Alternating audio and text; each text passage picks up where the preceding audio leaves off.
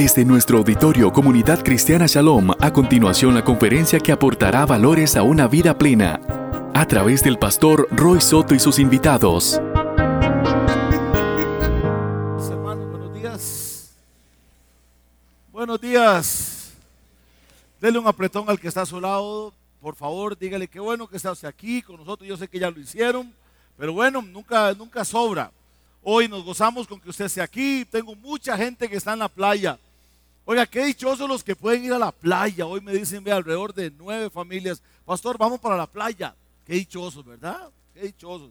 Aquí a mí todavía no me llega esa bendición de ir a la playa todavía. Pero bueno, escogimos estar aquí también. Esto es, esto es muy, esto es muy importante, es muy bueno. A las visitas, gracias por estar con nosotros. Nos honran a los de casa. Gracias, de verdad que es una bendición. Mire, Ahí hoy tenemos el almuerzo para todos y es para apoyar el centro diurno. Así que esta es una otra manera en la que usted puede apoyar el centro diurno saliendo de aquí y comprando el almuerzo ahí que va a estar riquísimo, está riquísimo. Ahí están trabajando las hermanas muy bien para poder servir a nosotros y que de una sola vez este, podamos apoyar. Vean, antes de entrar a la prédica, quiero pedirle por favor, ya ustedes saben, o la gran mayoría saben, que a través de alguien que Dios usó para que pudiéramos tener una, una radio. ¿Alguien, ¿Cuántos conocen la radio?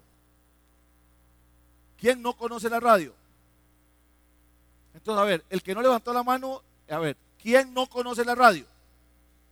Bueno, yo le voy a pedir que si quiere ahora puede ir y conocerla y ya está, es, es por internet y realmente hemos tenido muy buena reacción, pero necesitamos controladores de la radio, la gente que puede hacer todas las conexiones internas para poder salir al aire. Si a usted le gustaría participar, por favor, llame a la oficina, inscríbase porque necesitamos ya empezar con alrededor de nueve programas que ya están siendo organizados. Y si Dios le pone a usted algún programa que usted quisiera llevar a cabo, venga, hable conmigo, nos sentamos a definir la filosofía y qué quiere hacer y con mucho gusto le abrimos espacio. Así es que si usted quiere, realmente quiere ayudarnos como un controlador para el tema de la radio, ayúdenos para que esto pueda llegar a muchos lugares también. Esto ha sido una obra de la gracia de Dios, absolutamente todo ha sido un regalo de alguien para esta iglesia, así es que queremos de verdad animarle a usted a que participe. Estas son cosas más y más y más que Dios está regalándonos a nosotros como iglesia para llevar el mensaje de Dios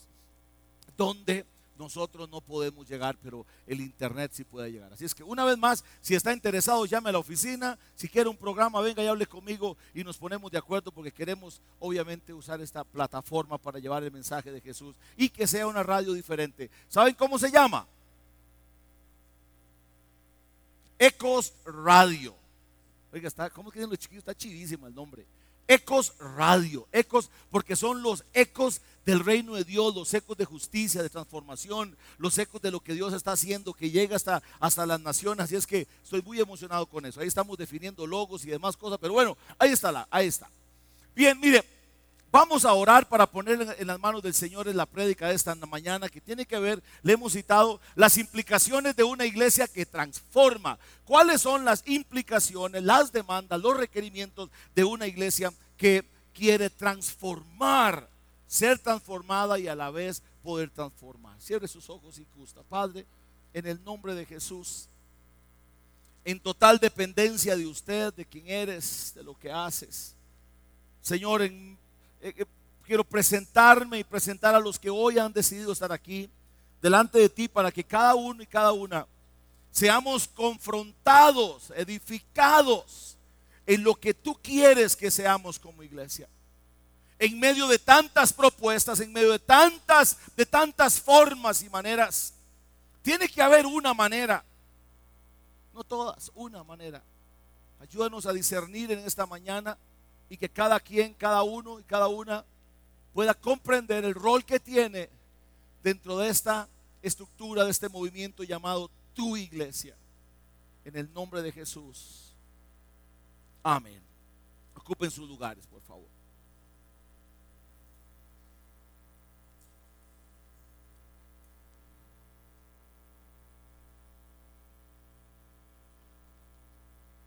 Eh, las implicaciones de una iglesia que transforma.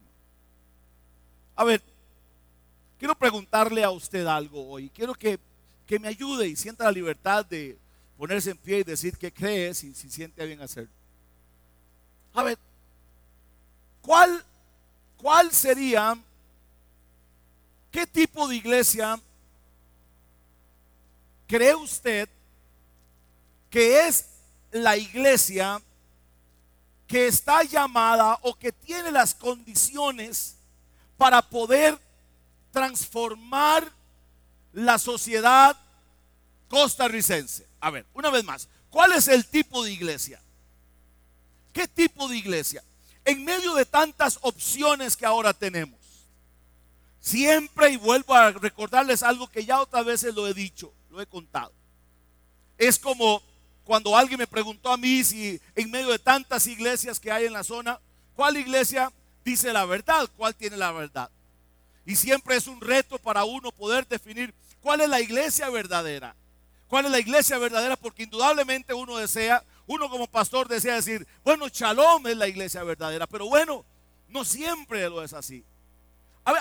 me preocupa a mí a veces, o me preocupa mucho más bien, que en medio de toda la diversidad de las diferentes formas y maneras de hacer iglesia, definir una forma y definir cuál es la manera correcta en la que debemos ser iglesia.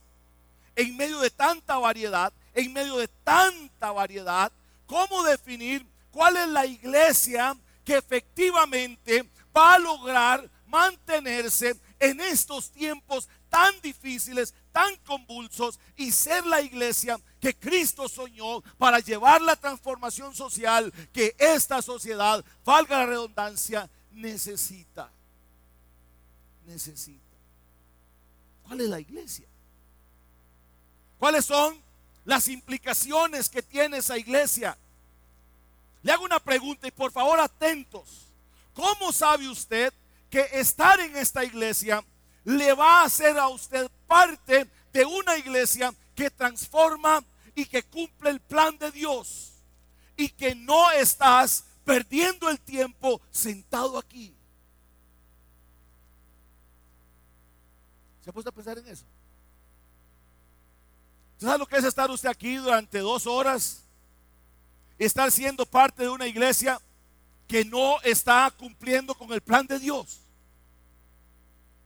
¿Se ha puesto a pensar usted si estar aquí lo convierte a usted en un candidato, en un participante, en una iglesia estéril, tradicional, cúltica, o estás siendo parte de una iglesia que está llamada y que quiere ser el agente de Dios para transformar el contexto. ¿Cómo sabe usted que estás en una iglesia saludable, que cumple con el propósito de Dios y que no estás perdiendo el tiempo?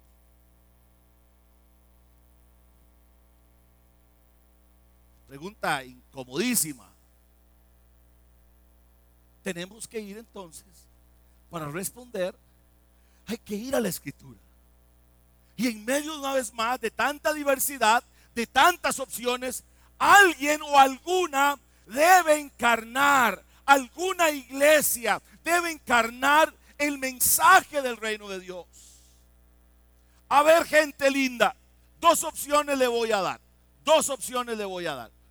¿Cuál cree usted que es la iglesia que va a lograr responder a las expectativas, a las demandas de Jesús para esta sociedad que estamos viviendo hoy? Pregunto, opción número uno, una iglesia que vive para el culto y el culto vive para ella. Una iglesia que dice ser iglesia por los cultos que hace.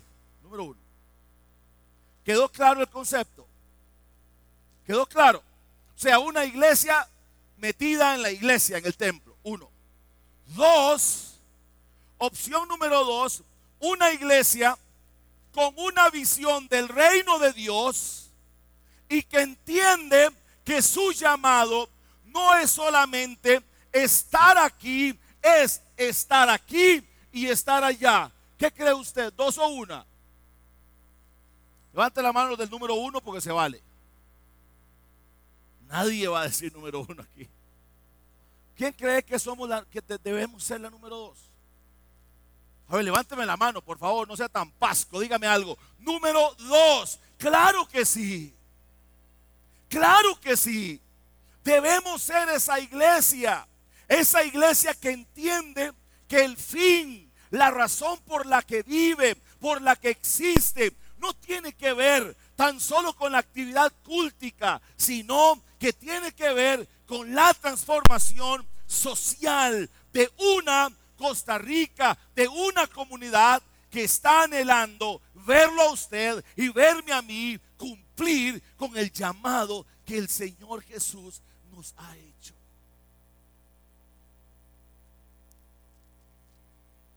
A veces creo, o más bien no a veces, creo que todavía ustedes, con mucho respeto, no tienen una idea clara todavía del rol y de su responsabilidad en esta iglesia que estamos hablando. Le voy a dar un minuto, un minuto, alguien tómeme el tiempo, un minuto. Quiero que usted le diga a su vecino cuál es su rol en esa iglesia con visión de Dios y con una capacidad transformadora. Quiero que usted le diga y se pregunte, ¿cuál es mi rol? Y yo decirle, ¿sabe que Elena? Yo entiendo que mi rol en esta iglesia es este. A ver, quiero verlos hablar. ¿Cuál es su rol? ¿Para qué está aquí? ¿Para qué estás aquí? Cuénteme. Ustedes hablen, a ver, hablen, todo el mundo hable. ¿Para qué está aquí? Matrimonios hablen, ¿para qué están aquí? ¿Cuál es el rol suyo? ¿Están aquí nada más para llenar este lugar? Nos sigan hablando. ¿Para qué está aquí? ¿A qué te trajo el Señor a este lugar? ¿Cuál es el fin principal por el que estás aquí? Yo estoy decidido, totalmente decidido a incomodarle las fibras a incomodarle las fibras de su existencia hasta que logres entender que tienes una responsabilidad profética en lo que Dios va a hacer y quiere hacer en estos días.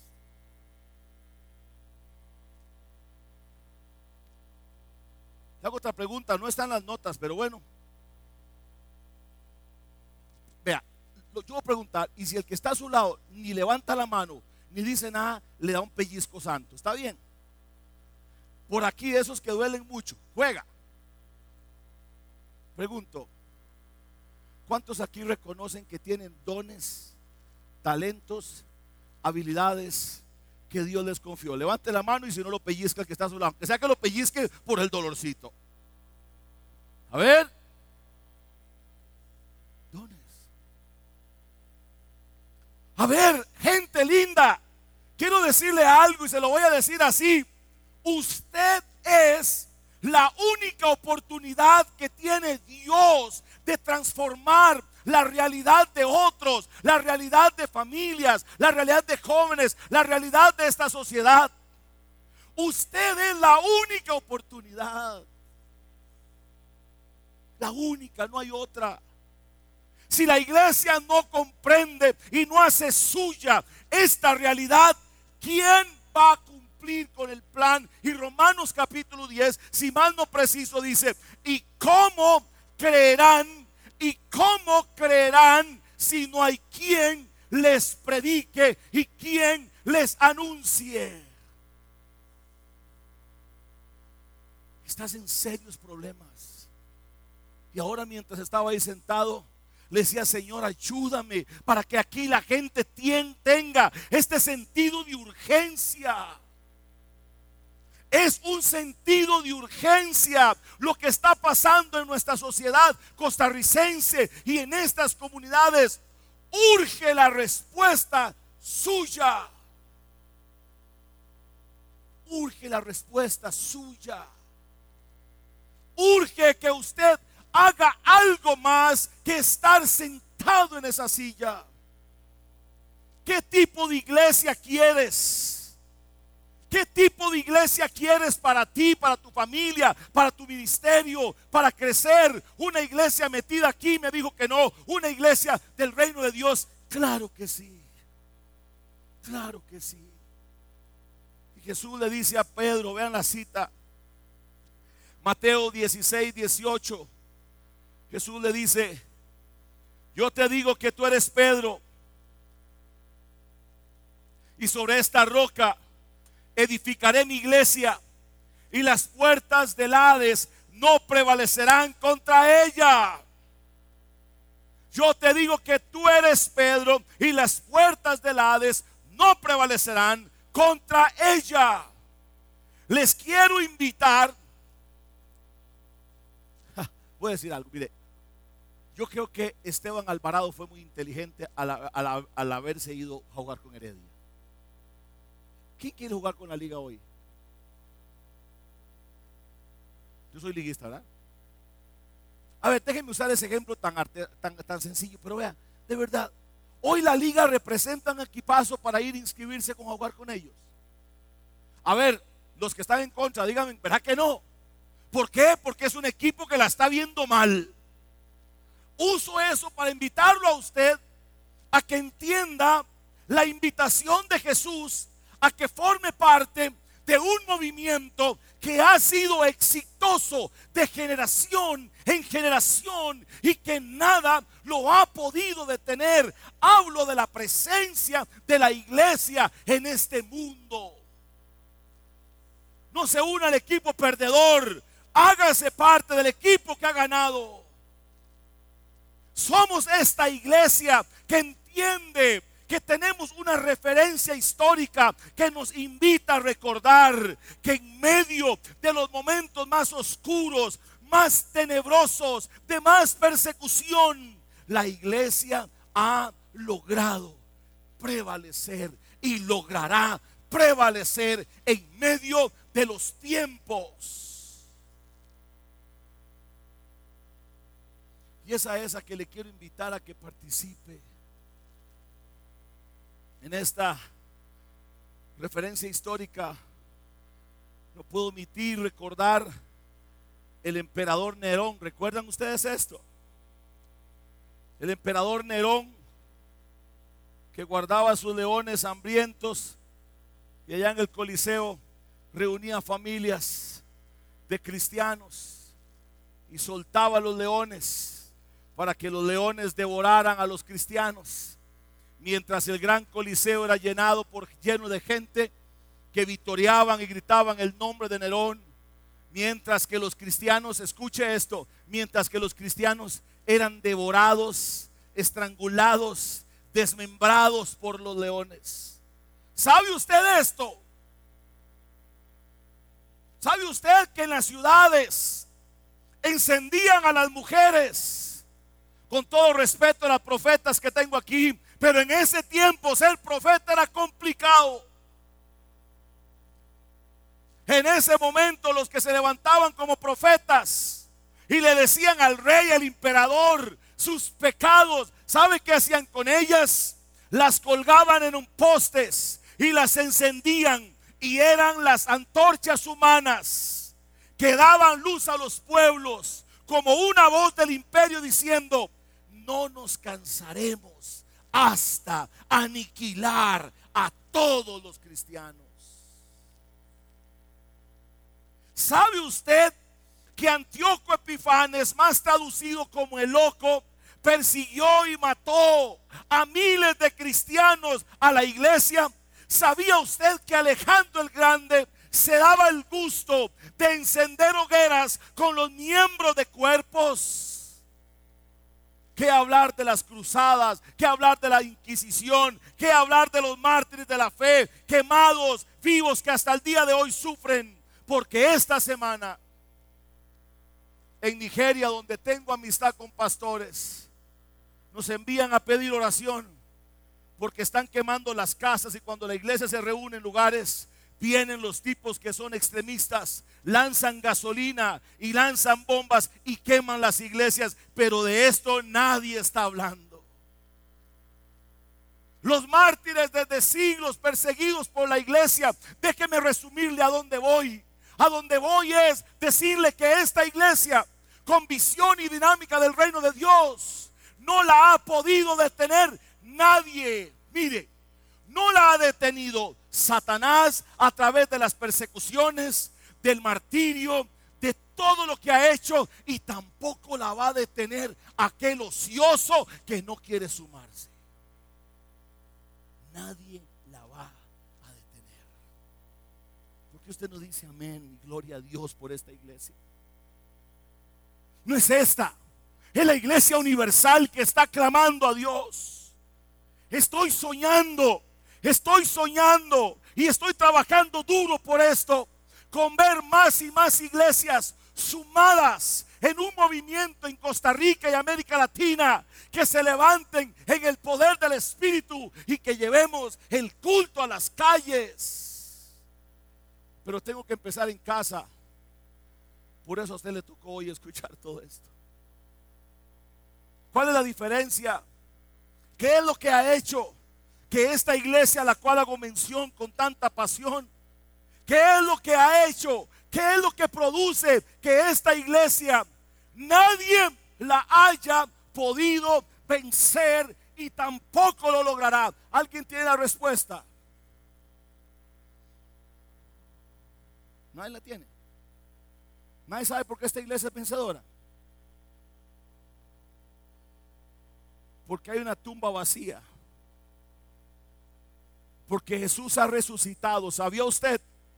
Quiero que le diga a alguien y lo cheque un poquito. Jesús ha resucitado. A ver, dígaselo. ¿Sabe por qué esta iglesia es prevaleciente? Porque hay una tumba vacía porque hay una tumba vacía, porque Cristo ha resucitado y vino a ser la cabeza de esta iglesia que yo creo, que yo defiendo y que quiero ver empoderada en el Espíritu de Dios.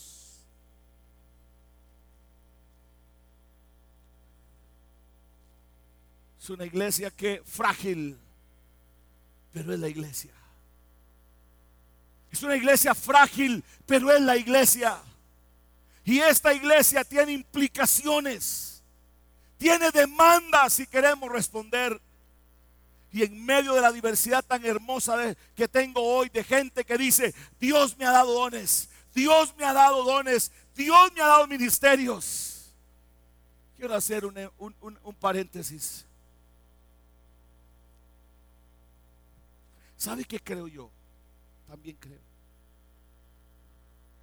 que hoy hay gente que cruza la pata diciendo, sí, Dios me dio dones. Yo tengo un ministerio. Ay, yo tengo un llamado. ¿Sabe qué significaba hace muchos años decir, Dios me llamó? Hola, ¿Sabe usted qué significaba antes decir, el Dios del cielo me está llamando a que participe con Él? No era como lo tomamos ahora. ¿Sabe algo? Algo que extraño muchísimo del antaño. Algo que extraño muchísimo de los años donde fui formado siendo hijo de pastor y caminando en mucho. Era que cuando nos tocaba servir, era que cuando alguien nos decía, Puedes leer la lectura el domingo. Puedes presidir un culto porque antes se presidían. O alguien decía, hoy tengo un especial para cantarle al Señor. ¿Sabe qué pasaba? Lo hacían con devoción. Lo hacían con santidad. Lo hacían con respeto. Se sentían indignos de que Dios los usara. Ahora compartía con Omar, siempre hablamos y nos sentimos, yo me siento indigno de estar aquí. Esto es por la gracia de Dios nada más.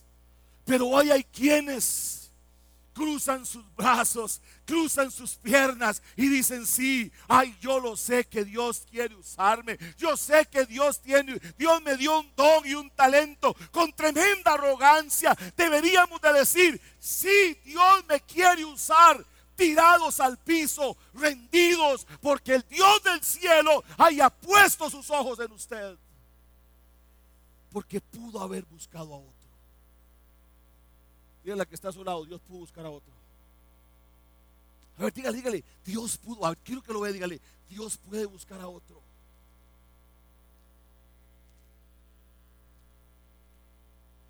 Hey, Cartas de renuncia. ¿Quién quiere renuncias hoy? ¿Alguien quiere renunciar a lo que Dios le dio? ¿Alguien quiere renunciar?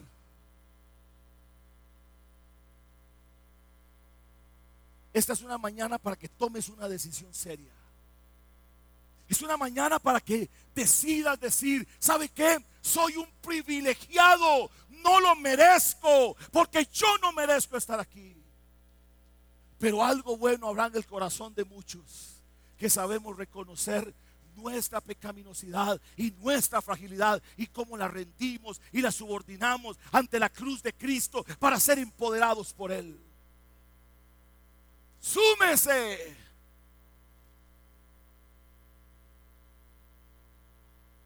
¿Qué es la iglesia? Un grupo de humanos frágiles. ¿Quiénes la conforman? Enfermos en recuperación. A ver, esto no nos gusta, pero sí. Esto es una comunidad de pecadores en recuperación.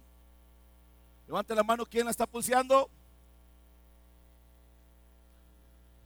Y como en toda familia, esta es una familia.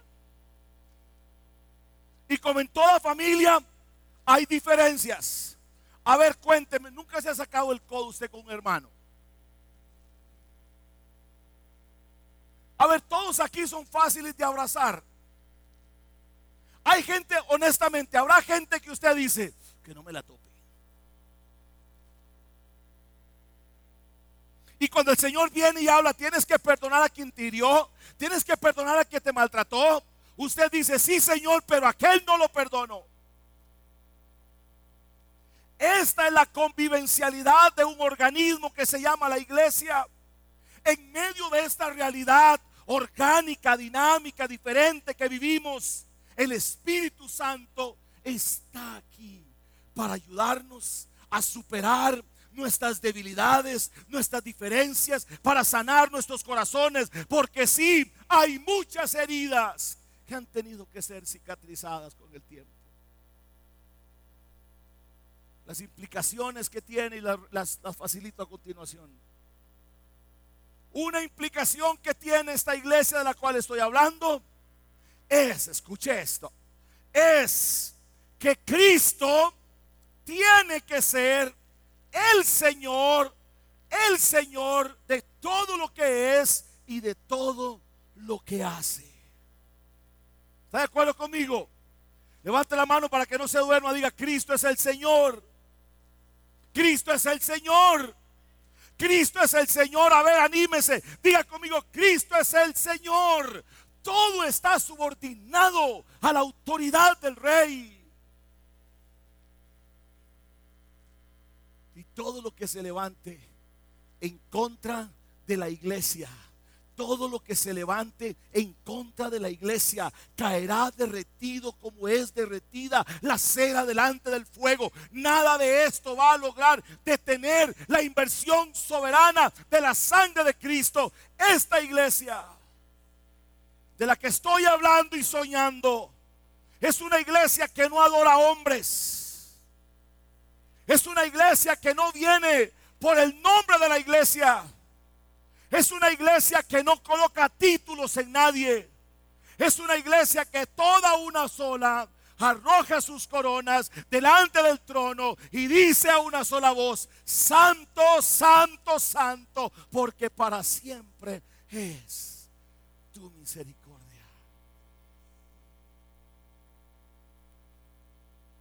La iglesia necesita volver a adorar a Cristo. La iglesia necesita una vez más.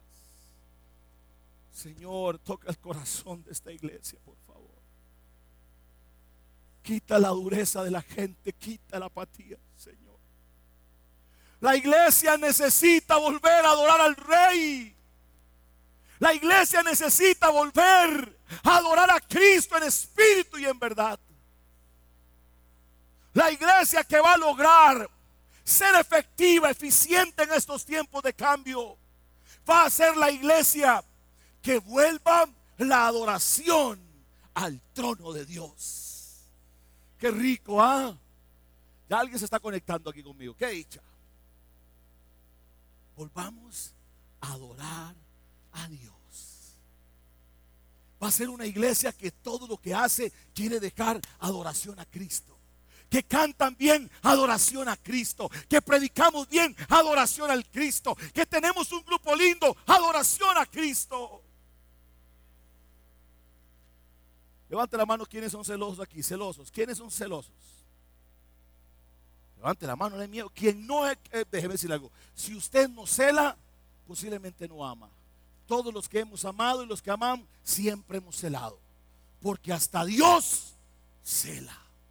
Porque ama demasiado. Se llama la teología del celo. No se abuse. ¿Sabe qué pienso? Dios está celoso. Escúcheme bien, tu Dios está celoso. Está celoso por las cosas a, las cuales le das prioridad. Está celoso por las horas. Ahora venían mis hijos diciendo en el carro, diciéndonos a nosotros que ahora resulta que el teléfono te dice te da una información de más o menos cuántas horas pasas en el teléfono. O es solamente los iPhone que hacen eso. Todos lo hacen ahora. Solo el iPhone. Bueno, el iPhone tiene, ahí le dice a usted cuántas horas se metió en el celular. Tiene una ganas de saber cuántas horas me metí yo. Y ahí está Dios. Ahí está Dios compitiendo con tu celular. Ahí está Dios diciendo, ¿cuántas horas? Cuatro horas le digo, quiero decirle con todo mi amor, ¿sabe que hay gente sentada aquí que en toda la semana no dobló la rodilla cinco minutos?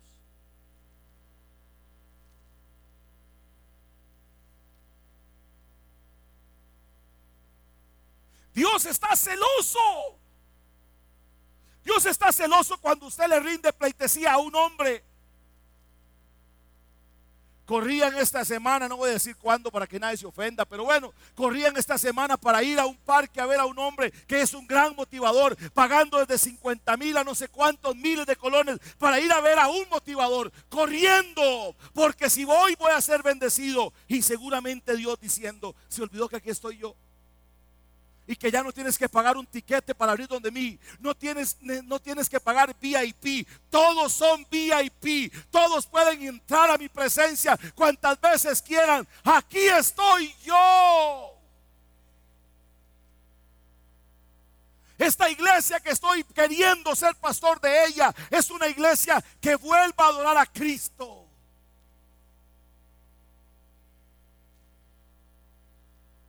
¿Sabe qué decisión hemos tomado? o he tomado. Yo sé que no va a pasar, pero bueno, prepárense de volver a cantar a capela. ¿Están de acuerdo conmigo? A capela. Esta es la de Joseph. A capela. Porque ¿sabe qué? Hemos construido una adoración con base en esto. Y cómo duele que hoy esto se convirtió en la inspiración y en el móvil de más de uno para adorar. Porque si no me ponen la canción en la pantalla no canto.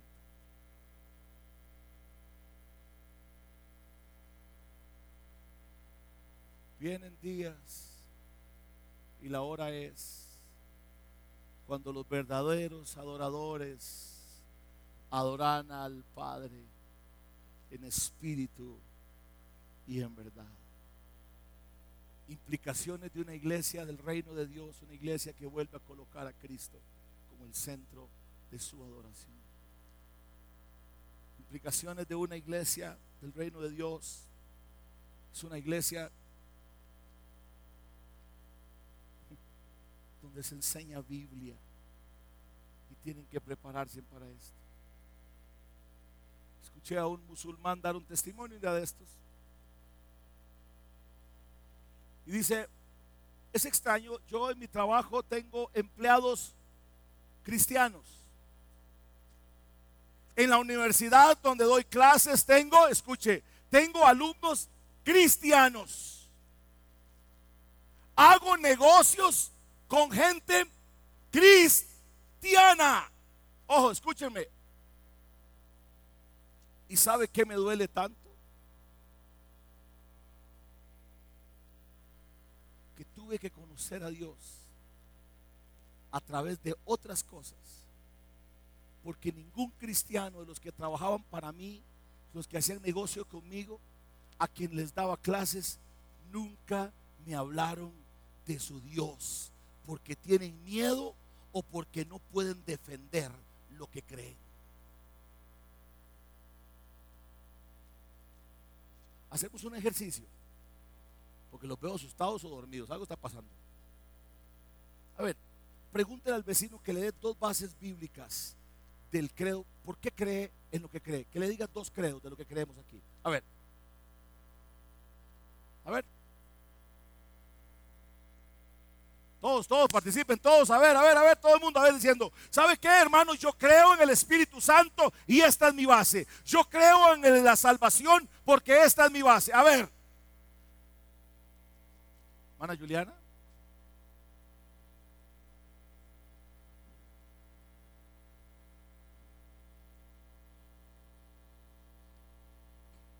Tenemos a ver, sinceramente, ¿cómo puedes defender tu fe? ¿Cómo puedes defender cuando alguien te venga y te dice, ah, tú eres cristiano? A ver, muéstrame en tu Biblia las bases cristianas de tu fe. Muéstrame en la escritura, muéstrame en tu libro sagrado, muéstrame en la Biblia las bases de la salvación. ¿Por qué creemos en el Espíritu Santo? ¿Por qué creemos en los dones? ¿Por qué creemos en servir a los pobres? ¿Por qué creemos esto?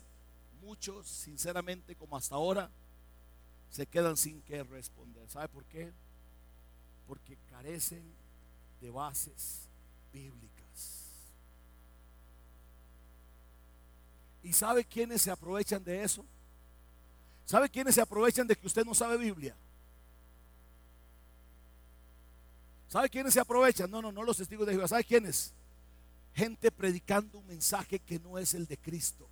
Porque hay muchos lugares, iglesias donde no se predica Cristo, aunque se digan iglesias cristianas. Hay mucho del Evangelio que hoy se dice que no es el Evangelio de Jesús. Y si quieres saber algo más, lea por, escuche por favor, o vea un video que grabé en la radio un día de estos. ¿Cuál es el Cristo de los evangelios? De los, de los evangélicos.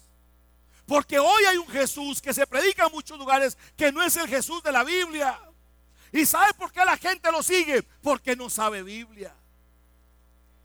¿Sabe por qué los políticos se levantan con esos mensajes de esperanza y esas cosas? ¿Saben por qué? Porque saben que usted no sabe Biblia.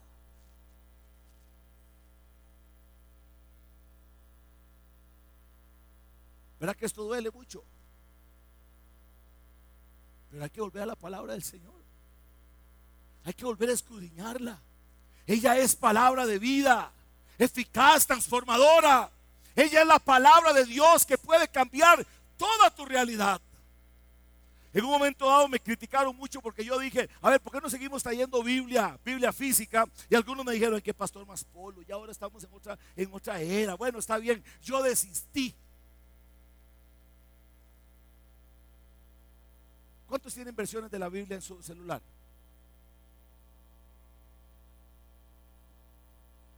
Versiones de la Biblia. A ver si levanten la mano. ¿Quién tiene versiones de la Biblia en su celular? ¿Cuántos tienen Facebook en su celular? Ahora nadie levanta nada. A usted le da risa, pero deberíamos de llorar. Porque donde quiera que está nuestro énfasis, ahí está nuestra adoración. Donde quiera que esté nuestra atención, ahí es donde está nuestra devoción. Padre, ayúdanos. Padre, ayúdanos. Porque esta iglesia que hoy tenemos no se parece a la iglesia que usted quiere. Una iglesia que no adora a Cristo. Una iglesia que no conoce la palabra de Dios. Por eso los cristianos viven en esa fluctuante hoy en victoria, mañana en desgracia, hoy en felices, mañana en lloro. Y usted los ve un día aquí, un día allá. ¿Sabe por qué? No tienen raíces en la palabra de Dios. Porque hay gente aquí que sabe lo que van a dar fe de lo que voy a decir. Hay gente que ha hecho las del Salmo 1. Están plantados junto a aguas de reposo. Sus raíces han profundizado. Y cuando viene, viene la tempestad, se mantienen sólidos. ¿Sabe por qué? Porque sus raíces están cementados en la palabra de Dios. Y no les hago otra tarea porque si no termino solo esta mañana. Dígale dos versículos memorizados al que está a su lado. Dos. Alguno, alguno va a ser muy inteligente y va a decir, Jesús lloró, Juan 11:35 y ya cumplió.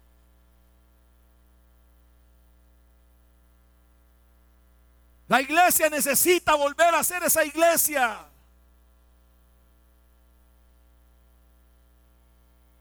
Una implicación de esta iglesia es, ya vamos a salir a otro, tópico para que usted no ya pueda respirar profundo. Bien.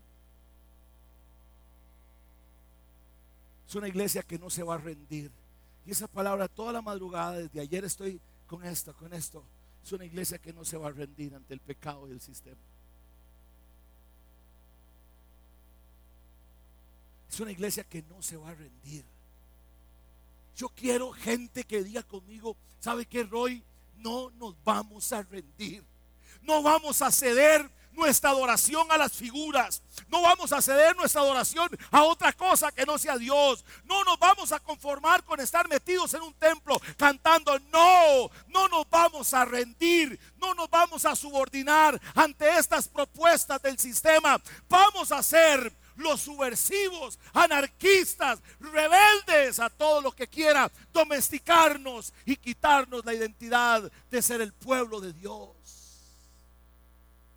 Yo voy a aplaudir solo, qué bonito son eso. No nos vamos a rendir. Quiero hoy gente conmigo aquí diciendo, no nos vamos a rendir. Vamos a hacer la diferencia ahí nos quedemos solos. Ayer tuve la bendición de bautizar con Ariel y Stanley, un grupo lindísimo de gente.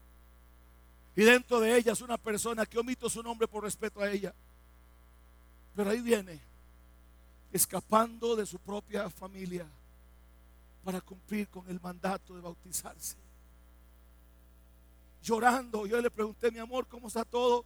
¿Se dieron cuenta? No, pastor, pero su mirada es de temor. Porque no sé qué va a pasar si se dan cuenta que yo decidí cumplir con el mandamiento de bautizarme. Y mientras yo la bautizaba, esta palabra venía a mi mente. No se va a rendir. Dios va a levantar en estos días una generación que va a decir, no nos vamos a rendir. Vamos a ser como Sadrach, Mesach y Abednego, los jóvenes que no dieron adoración al sistema. No lo haremos. Vamos a ser la iglesia que Jesús soñó. Vamos a ser la iglesia que entiende su compromiso que tenemos con este vecindario y con muchas naciones donde Dios nos va a llevar. No nos vamos a rendir. Una vez más, y esto no es una muletilla, pero si siente volver a, alguien a ver y decirle, no me voy a rendir. Quiere que le quede claro yo no me rindo. A ver, ¿quién, ¿quién se anima conmigo a decir, yo no me rindo? No nos vamos a rendir. Vamos a hacer lo que Dios quiere que hagamos. No nos vamos a rendir.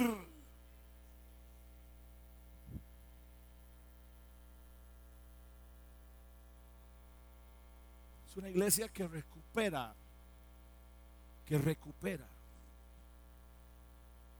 que recupera. Escuche la palabra. Todo lo que yo siempre predico lo digo con mucha intencionalidad. Que recupera la presencia del Espíritu Santo.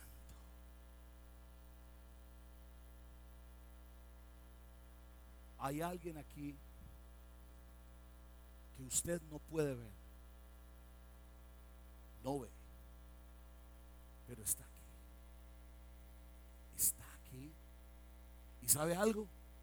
Está conociendo los pensamientos de tu corazón, lo que estás pensando, lo que estás recibiendo, lo que estás rechazando, si estás aquí o no estás aquí, o lo que tengo aquí nada más es tu estuche, pero tu mente está volando, o está aquí usted en espíritu y en verdad. ¿Sabe quién está aquí?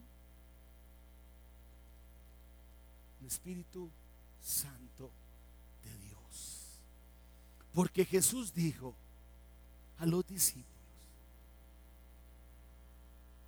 es necesario,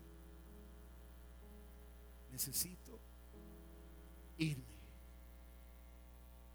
Porque si yo no me voy, no les voy a poder enviar al Espíritu Santo, al Paracletos. Él los va a guiar a toda verdad. Él les va a dar dones, habilidades y los va a llenar del poder para ser testigos.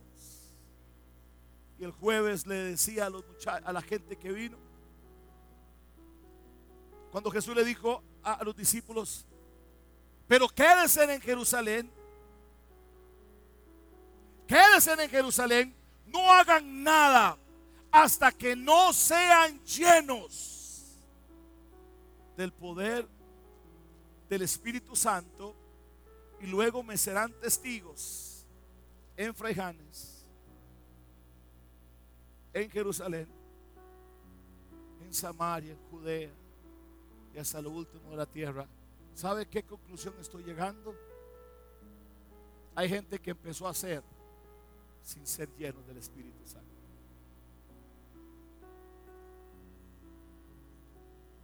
Hay gente que hoy predicamos, tocamos, sin haber tenido una experiencia transformadora, renovadora con, con la persona del Espíritu Santo. Esta iglesia necesita cambiar. Esta iglesia necesita ser revolucionada. Esta iglesia necesita humillarse por entero ante la presencia del eterno Dios. Si vamos a querer ser efectivos para lo que viene. ¿Y sabe con qué intención les recordé a ustedes todo lo que esta iglesia ha, ha, sufrido, esta digo universal. ¿Sabe por qué se lo recordé? ¿Sabe por qué se lo traje a colación? Para cerrar a medio camino la, la prédica, pues ya no hablo más. ¿Sabe por qué se lo, se lo quise decir? Para recordarle que si tú no quieres y tú niegas servir al Señor y niegas darle al Señor lo que el Señor está pidiendo, te conviertes en uno de los mismos enemigos del mismo tamaño de Nerón, de Antíoco y de todos los que se han levantado en contra de la iglesia. Pero ¿sabe qué es lo bueno? Que nunca han ganado ni van a ganar. Porque siempre el Señor tiene un remanente fiel que va a levantar las manos y decir, yo no me rindo. Aquí están mis manos, aquí están mis pies.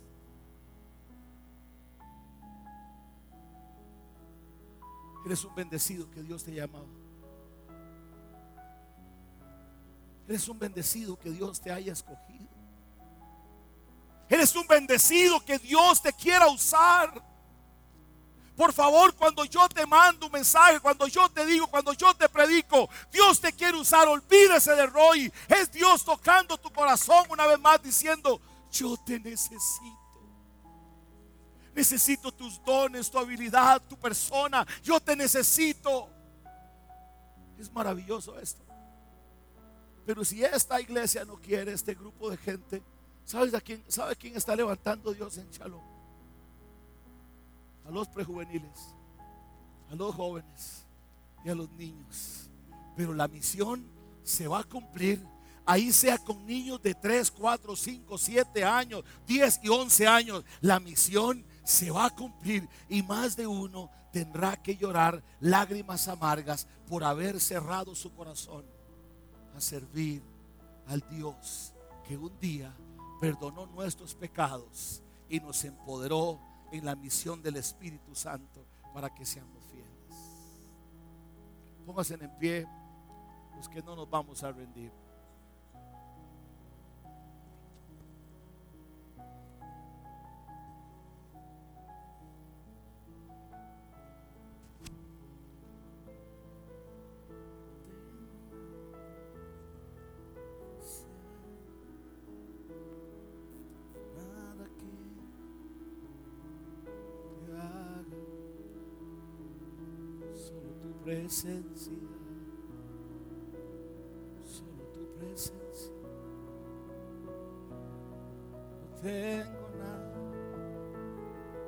Ofrecer. Quiero verlos adorando. Usted no necesita mi voz para que adore.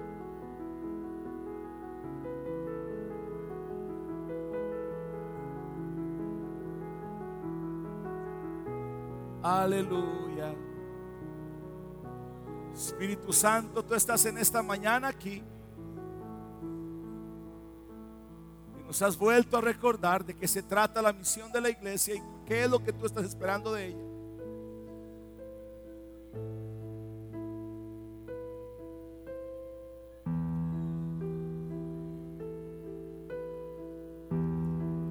Puedes levantar tus manos. Olvídese del que está a su lado, por favor.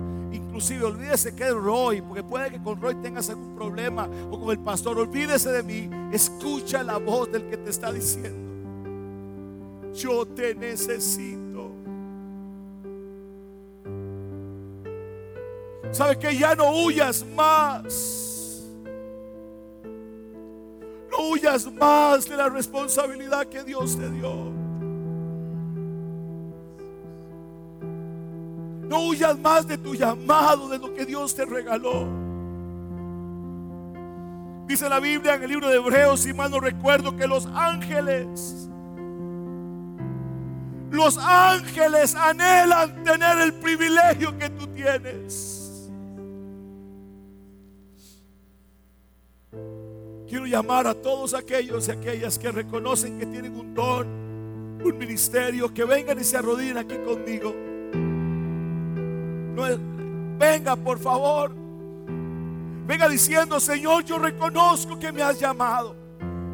Reconozco, esa, sí, sé que no lo estoy haciendo bien, sé que no he respondido, pero hoy estoy aquí, Señor. Venga, venga. Dios te trajo a un lugar donde quiere usarte. Dios te trajo a un lugar donde tiene planes, donde Dios quiere usarte, no importa las circunstancias. No importa las circunstancias que estás atravesando, Dios confió en ti dones, talentos. Si estás al lado de alguien que usted sabe que tiene llamado y ministerio, dígale, vamos, usted tiene que estar ahí. Usted tiene llamado, tiene, tiene Dios, te dio cosas. Dígale al Señor, Señor, gracias por haberme invitado a participar. Perdón por lo que no he hecho bien.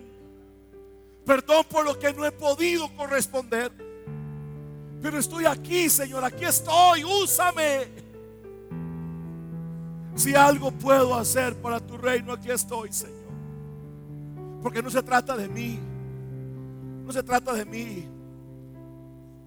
Se trata de usted y de su llamado con Dios.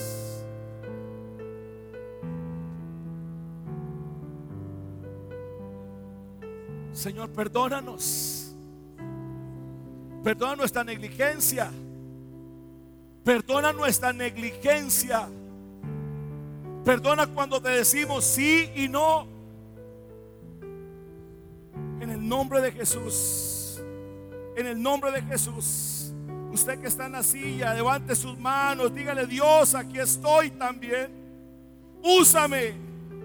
Úsame, úsame, úsame.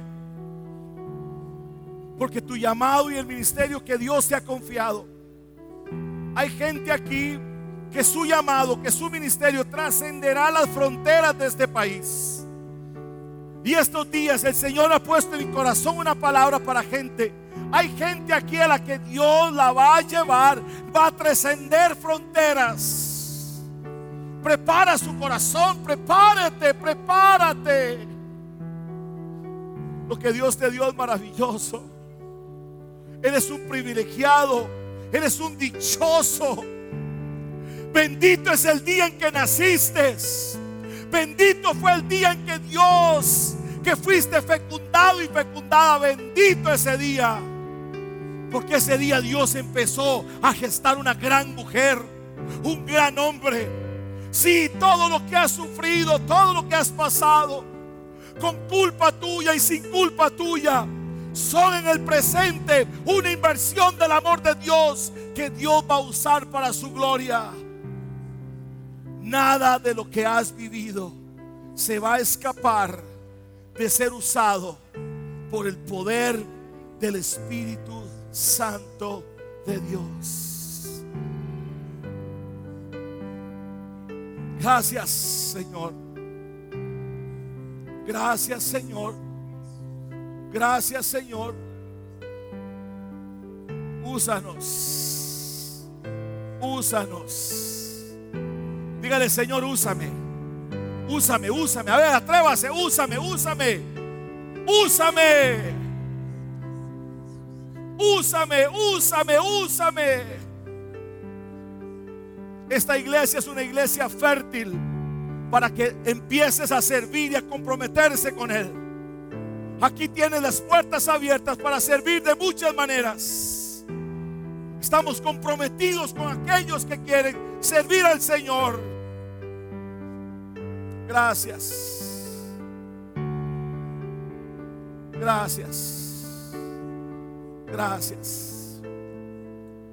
Finalmente, digamos al Señor, Señor, queremos que todo lo que hacemos, usted reciba la gloria y la honra. Jesucristo, tú eres el Señor, tú eres el Señor, tú eres el Señor, tú eres el Señor. Y esta iglesia quiere que todo lo que hagamos, usted reciba la alabanza y la adoración. Ponga la mano sobre su simbólicamente en el pecho donde está su corazón. De verdad, hágalo, hágalo. Señor, sana todas nuestras heridas. Sana las cosas que todavía no he logrado procesar. Porque te quiero decir algo que yo lo he sufrido. Yo sé lo que es servir con un corazón eh, eh, herido. Lo que hace uno es herir a la gente. No puedes servir con un corazón así. Señor, sana nuestro corazón. Aunque no hayas sido tú el culpable o la culpable, pero sí tienes la responsabilidad de sanar tu corazón. Sana nuestro corazón. Y permite Dios que podamos servirlo a usted con corazones saludables.